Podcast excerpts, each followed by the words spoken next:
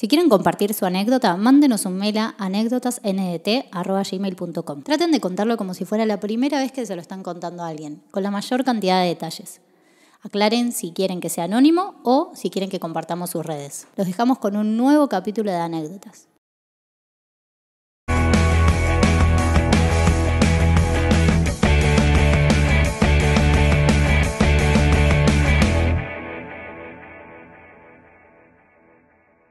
Eh, Cristi, ¿qué onda?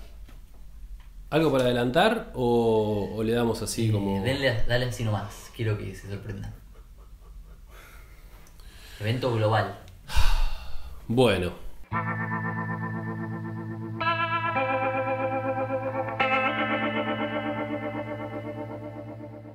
Eh, anécdota enviada por Antonella. Gracias, Anto, por mandar tu anécdota. Hola, Nico, ¿cómo estás? Espero que muy bien. Me presento. Mi nombre es Santo, tengo 23 años y estoy viviendo en La Rioja. Para el año 2016 yo era promo en la secundaria, todo joya, joda acá, joda allá, hasta que llegó el día del debate para el famoso viaje de egresados. Decidí no viajar por mis razones, como por ejemplo, ya fui cinco veces a Bariloche, solo me faltaba conocer los boliches y no iba a pagar toda esa guita para ir solo por boliches y digamos que tampoco teníamos mucho feeling con mis compañeros. ¿Qué están prendiendo? ¿Marihuana ahí? No. Basta, nene. Hablando con mis viejos me propusieron ir sola a Italia, donde viven mis tíos y mis primos. Hacía tantos años que no los veía que sin pensarlo accedí y me fui. El 4 de julio tomé vuelo de La Rioja a Buenos Aires y de Seiza salió mi vuelo directo a Roma, en donde me esperaban mis tíos. Todo hermoso. También fue a Ibrea, cuatro horas de Roma en tren, donde viven mis primos. Fueron momentos inolvidables de reencuentros y conocer a los nuevos integrantes de la familia. Pasaron los días y una de mis primas me invita a Niza, Francia, para ir a la fiesta de la Bastilla, que se celebra el 14 de julio, el Día de la Bastilla. ¿Se acuerdan de cuando Lisa va a, a la playa y se hace amigos? Sí. Ah. Mi mamá es francesa. Festeja el Día de la Bastilla. Nos hospedamos en el depto del novio de mi prima. Salimos de viaje el 13 de julio, viaje hermoso, pegada a la ventana viendo cada detalle de la ruta, pues turista. Qué lindo. Finalmente llegamos, nos acomodamos en el DEPA y salimos a caminar. Me llevaron a conocer el mercado, la avenida principal y yo claramente embobada viendo todo tan hermoso. Hasta los helados los hacían como rosas y comiendo como nunca los macarons. Llegó el famoso 14 de julio, día festivo en donde mucha gente llega a Niza para ver el show que hacen durante el día. Nos levantamos temprano, fuimos a la playa. Dato curioso, la playa no tiene arena sino piedras. Bueno, gracias. Yo observando todo mi alrededor. Observadora, Antonella. Sí. Fuimos a la avenida principal para ver el desfile de policías. Autos, motos viejas y supermodernas, increíble. Hasta pasaron tanques de guerra desfilando. Llegó la noche más esperada por todos. ¿Por qué? Porque en esa misma avenida cortaban las calles, había stand con bandas, mucha comida y mucha fiesta. A las 21 horas se apagan todas las luces y empieza lo que todos esperábamos, el show de fuegos artificiales desde los barcos lanzados al ritmo de la música. Increíble. La última canción del show fue Faded de Adam Walker y por una extraña razón sentí muchísima angustia, me dolía el pecho como cuando te dan una horrible noticia y no entendía el por qué. ¿Conocen Faded? Faded, me parece. ¿Faded? Ah, Faded. Faded. ¿Qué es Faded? ¿La conocen? Re árabe lo leí. Así no pensé que era una movida así. Farah. Eh, No lo conozco. De- Pará, pero Adam West es el de Batman. No, no es Adam West. Adam Walker. Ah, el de Maroon 5. El- El, el de Robin. Ah, sí. No, boludo, ese es Adam Levine, el de Maroon 5. Eh, pondría la música, pero no, no va a tirar Cinco cosas. segundos, ¿no? Ah, podemos buscar un cover, algo así. Eso, un cover. Bueno, Ah, vamos a ver qué pasa. Debe ser Si llegamos a encontrar el cover, ¿qué pasa? ¿Tiene algo que ver la que le haya pasado No eso sé, Cristian. No, no. Yo ¿Es imagino Ah, no, no, listo, entonces no, el pedo. No pasa por la historia. Debe ser un tema medio melanco. Fue una, una acotación del momento. Bueno. No le di importancia y seguí disfrutando los últimos minutos. Ni bien terminó el show de los fuegos artificiales, me agarró muchísimo frío y le pedí a mi prima y a su novio que me acompañen al DEPA a buscar la campera de Jean y volvíamos. Nuestro plan era quedarnos toda la noche. Nico, no miento que cuando digo que ni bien pusimos un pie en la peatonal, pasó una ola de gente corriendo y no entendíamos por qué. Cometí el gravísimo error de mirar hacia atrás, a la avenida principal, y veo que pasa un camión a toda velocidad y disparando. Pará, esto fue. Cerra. No, pará. No digamos nada. Silencio. Un maldito camión blanco llevándose más de 80 vidas, haciendo zigzag para así atropellar más gente. Todos corrían cual animales, preocupándose por sus vidas y la de los suyos, sin importar nada, a tal nivel que te tiraban al piso, te empujaban. Las mesas de los restaurantes que estaban en la peatonal dadas vueltas, vasos y platos rotos. Creí que iba a morir porque el miedo te hacía pensar que había más gente disparando, que no era solamente el camión blanco. Le agarré la mano a mi prima y ella a su novio y salimos corriendo. Le pedí a gritos que no fuéramos. Ella estaba en shock, reaccionó y nos encerramos en un restaurante. Estaba a menos de 5 metros, pero correr esos pocos metros fueron eternos. No llegábamos más. El dueño del lugar nos dejó pasar, bajó las persianas y nos metimos todos al fondo de la cocina. Mientras tanto, en la televisión no salía nada para saber qué estaba sucediendo realmente. Pasaron dos horas del encierro hasta que la policía nos dio el ok para podernos ir. Resultó ser solo ese camión con un masculino manejando y disparando hasta que la policía lo pudo abatir. Policías, ambulancias y bomberos por todos lados acompañados por los gritos desesperados de la gente. ¿Y cómo no gritar? Si lo que iba a ser una noche tan linda terminó en tragedia. En un abrir y cerrar de ojos se llevaron 80 vidas. Vidas de hijos, padres, amigos, parejas sin razón alguna. Agentes de las Fuerzas Armadas por todos lados, incluso en los techos descartando la posibilidad de bombas u otros victimarios. Llegamos al DEPA, nos temblaba todo. Llamé a toda mi familia que estaba en Argentina diciendo que los amaba mucho, me sentía muy afortunada de haber sobrevivido y agradeciendo que me dio frío, así nos alejábamos a buscar esa campera. Si no fuera por eso, no sé si hoy estaría mandando esta anécdota. En fin, fue una noche horrible. Al ser una ciudad con playa, claramente había gaviotas y mientras intentaba dormir, los ruidos de las gaviotas me hacían flashear que eran gritos de personas y eso me asustaba muchísimo más. Ah, quedó reflejada. Mi prima entró a mi pieza y me dijo que ella sentía lo mismo, pero que era un mal viaje claramente. Terminamos durmiendo los tres juntos porque realmente sentía muchísimo miedo. En la mañana temprano lo sucedió, era noticia mundial. Tenía miles de mensajes preguntándome cómo estaba. Los noticieros me llamaban pero no quería hablar. Realmente estaba conmocionada y eso que la saqué muy barata. Había gente pasándola realmente muy mal.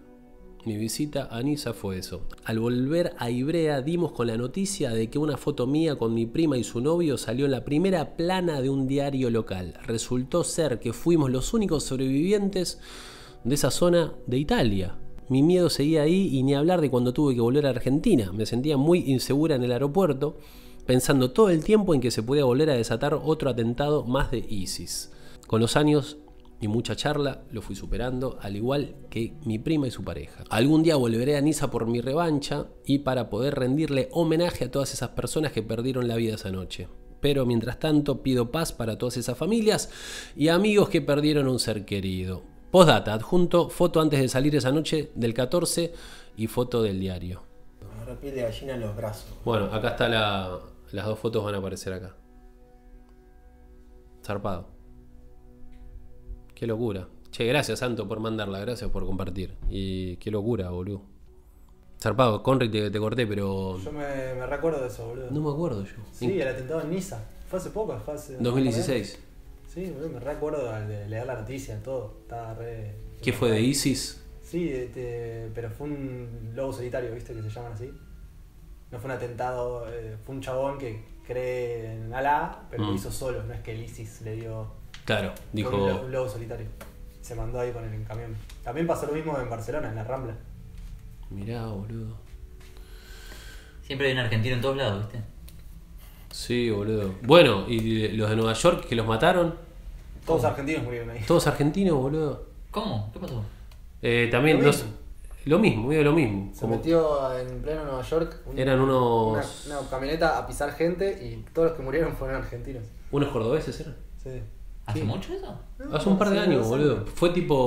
Onda, mató a todos argentinos, boludo. Una mala leche, boludo. Es gracioso eso porque el chabón habrá dicho como, ¡Buena los yankees! Y justo pisó cinco argentinos. Eh, Qué loco cómo la música te salva, boludo.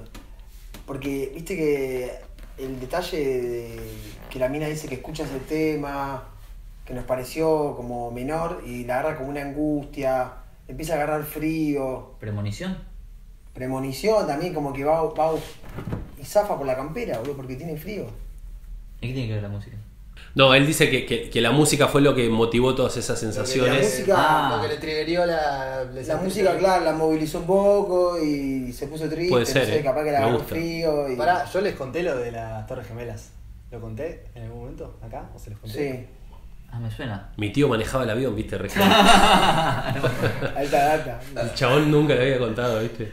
No, ¿qué, qué, qué pasó? Eh, lo cuento acá para que quede, para que salga, está bueno. Eh, yo fui a las Torres Gemelas en el año 2000, Sí, un año antes que se caigan. Justo un año antes, el 11 de septiembre del 2000. en septiembre del Sí. 2000. Y me, me acuerdo que estamos con mis viejos y mi hermano empezando a subir, mucha gente, viste, ascensores, haciendo la cola, subiendo un ascensor, qué sé yo.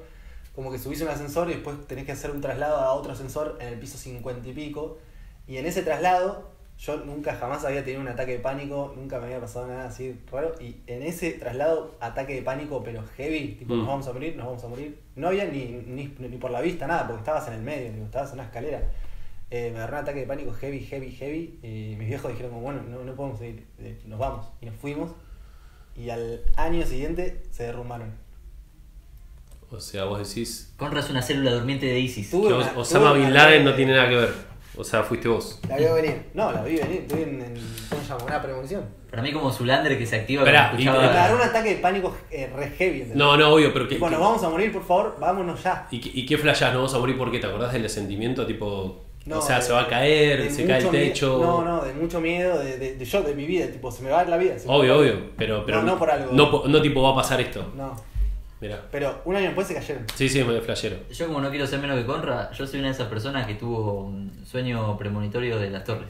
Yo de chiquito soñé que las torres se caían. ¿En serio? Callate. Se lo conté a mi vieja. Pero yo me acuerdo, yo me acuerdo que le dije, eh, ¿te acuerdas que yo una vez soñé que se caían las torres? Pero no me acordaba por qué se caían. ¿Qué le dijiste a tu tía? No, mi, con mi una vez soñé de muy chiquito, no me acuerdo en qué, en qué contexto, ni en qué año, ni cuándo fue, pero antes, yo me ¿Las acuerdo una torres vez me había... gemelas se cayeron o que unas torres? No, no, las torres gemelas se caían, Se derrumbaban así. se derrumbaban, no sé, que se caían. Y después no sé cuánto tiempo pasó, si años o meses, y le dije a mi vieja, y me desperté con esa noticia, y pasó todo, y yo le dije, che, ¿vos te acordás que yo una vez? Ahí me cayó que había soñado. Mirá, yo tuve algo premonitorio también de sueño que soñé eh, dos años antes de que nazca mi hermana que mi vieja estaba embarazada. ¿En serio? Mirá. Soñé así, como que, y tipo al año ponele viene y me dice, bueno, vamos a tener una... Y capaz que estaban viendo si vos estabas de acuerdo con eso para tener otra, otra, otra- Igual ahí no estás tan, digo, tu hijo se la agarchaba todos los días. No, no, no, no. En cualquier momento iba a quedar preñada. No, no, no estoy diciendo, no, estoy diciendo eh, solo, solo para... Que hacía, Para sumar algo. el amor. Claro, lo imaginé a Nico contándole a los hijos como, ¿sabes por qué? Porque yo soñé. Sí, Nico, sí. Sí, sí, sí. ¿Vos, Juanpi, alguna pregunta? No tengo nada, boludo, me siento re mal. Dale, Juanpi. ¿Cómo hacen? Yo no, no me paso te la nunca. eso. comiendo hongo, boludo, y después no... ¿No, No, pre- nada? No. Bueno, Anto, muchas gracias por mandarla, alta anécdota, gracias por las fotos eh, que hacen todo más real. Eh, um, Y contó, excelente manera de contar, ¿eh? Yo estaba paseando ahí por Europa. Los detalles de los heladitos. bueno, ya no tenés ni que ir. Ya está, ya fui. ya, ya fuiste a Europa gracias a Anto. A Niza no voy ni en pedo, pero a Italia yo ya pasé. Eh, Las piedras en vez de arena me hizo oler la planta del pie antes de... Sí, sí, sí, sí. Yo ya siento como me están molestando las piedras. Tal cual. Así que nada, gracias por mandar tu anécdota. Toda la gente que quiere mandar sus anécdotas la mandan a anécdotasndt.gmail.com. Gracias Juanpi Carbonetti por estar acá con nosotros. Gracias, Juanpi. Gracias a Cristian Contomí por la curación. Gracias por tu trabajo. Gracias a Conrado por la realización. Y gracias a Mariano Álvarez que hace el montaje de este hermoso proyecto llamado Anécdotas. Nos vemos la próxima. Adiós.